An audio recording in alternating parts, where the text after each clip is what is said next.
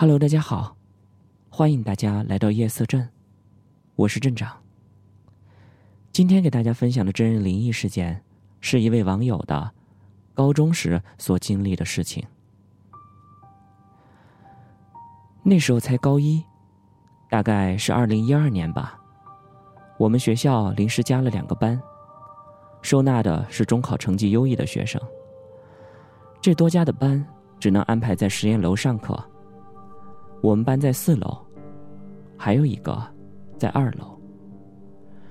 整栋楼也只有这两个班，所以比较寂寞，也比较安静。我们的班夹在这一层楼的中间，左边是音乐器材、服装，还有道具房，而右边是放着很多泡着福尔马林的人体器官的实验室。那个地方我们从来没有去过，也因为位置比较偏僻。很少有领导会过来检查。我们晚上下了晚自习，就在教室里玩三国杀，或者玩学校的电脑，下载游戏玩。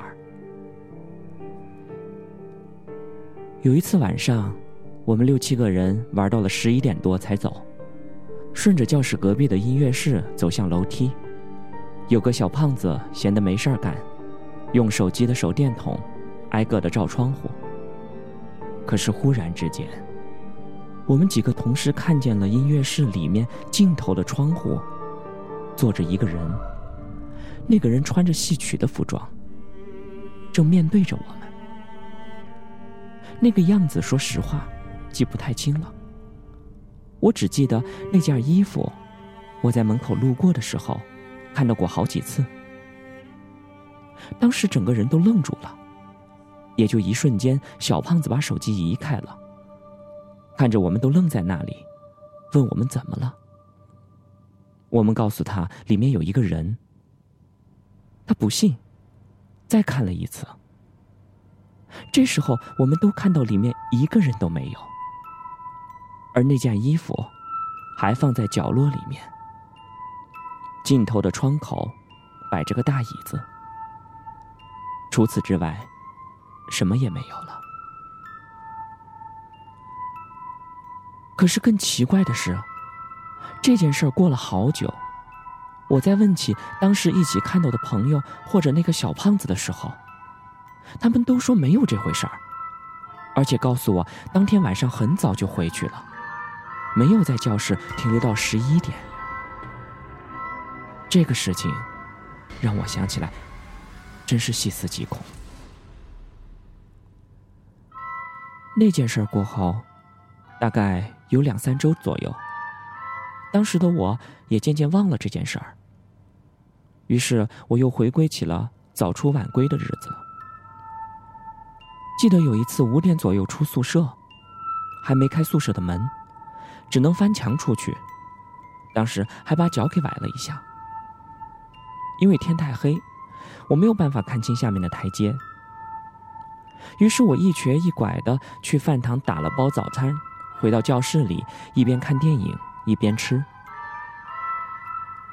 当我上了四楼之后，地上湿漉漉的一大滩水渍，一直从厕所延伸到了楼梯口。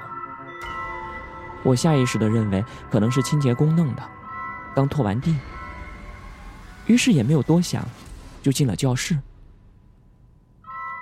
可是过了没多久，我就听见外面有人哒哒哒的走来走去。当时吓得我一个机灵，赶紧把电脑给关了，装成在吃早餐的样子。可是外面的人始终不进来，一直就在门口哒哒哒的走，来来回回的，简直烦死人了。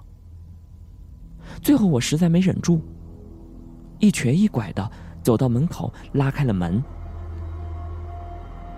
可是就在那一瞬间，声音却没有了。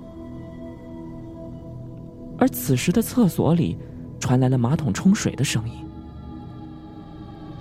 我当时也是给烦的脑子一热，全靠着一股莽劲儿就走进了厕所，然后一个门一个门的推开。可是里面空无一人。后来我冷静了下来，突然脑海中浮现出了那天晚上看到了那个人。于是我的身体就不自觉的想去那个音乐室看看。但是我的思想告诉我，按照电影的情节，我走过去就必定凉凉了。于是我就用力的跺脚，让自己崴脚的地方疼起来。回过神来的时候，我已经走到了厕所的门口。我们的厕所没有装镜子，而且很奇怪的是，只有实验楼的厕所一面镜子都没有。于是我就背对着走廊，借着厕所上面的玻璃反光，就看到了有一个人走进了教室。那个影子模模糊糊的，我也看不清。我当时还以为是同学来了，还非常的开心。我基本就是单着脚跳回的教室。可是开了门的一瞬间，我我的心里拔凉拔凉的，因为那里面一个人都没有，而且放在讲台上的早餐还呼呼的冒着热气呢。而此时的门口又传来让人非常熟悉。但是又恐惧的走路声，那不是高跟鞋，绝对不是。听起来就好像是板鞋一样，踩着地上水渍的声音格外的大。而且这一次不一样，他走到了门口，就停了下来，然后咚咚咚的开始敲门从刚开始的很小声敲，慢慢的到后面越来越大声。而且越来越快，越来越大声。他在外面拼命的敲门，我在里头吓得根本就不敢过去把门给打开。我当时吓得只好跑到一边的角落瑟瑟的发抖。而忽然就在这个时候，门突然就打开了，进来的是一位同学。他看到我在角落里，就问我怎么了。然后我急忙问他有没有看到有人站在门口，而且用很大的力气在敲门。我当时说的，他的脸都煞白了。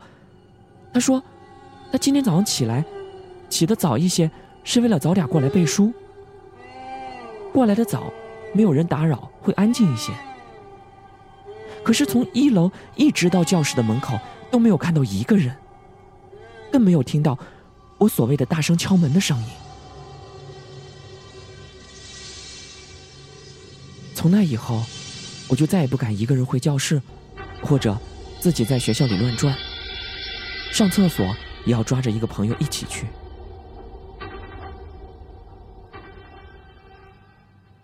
后面还有一件事儿是高二遇到的，当时高二升高三的暑假。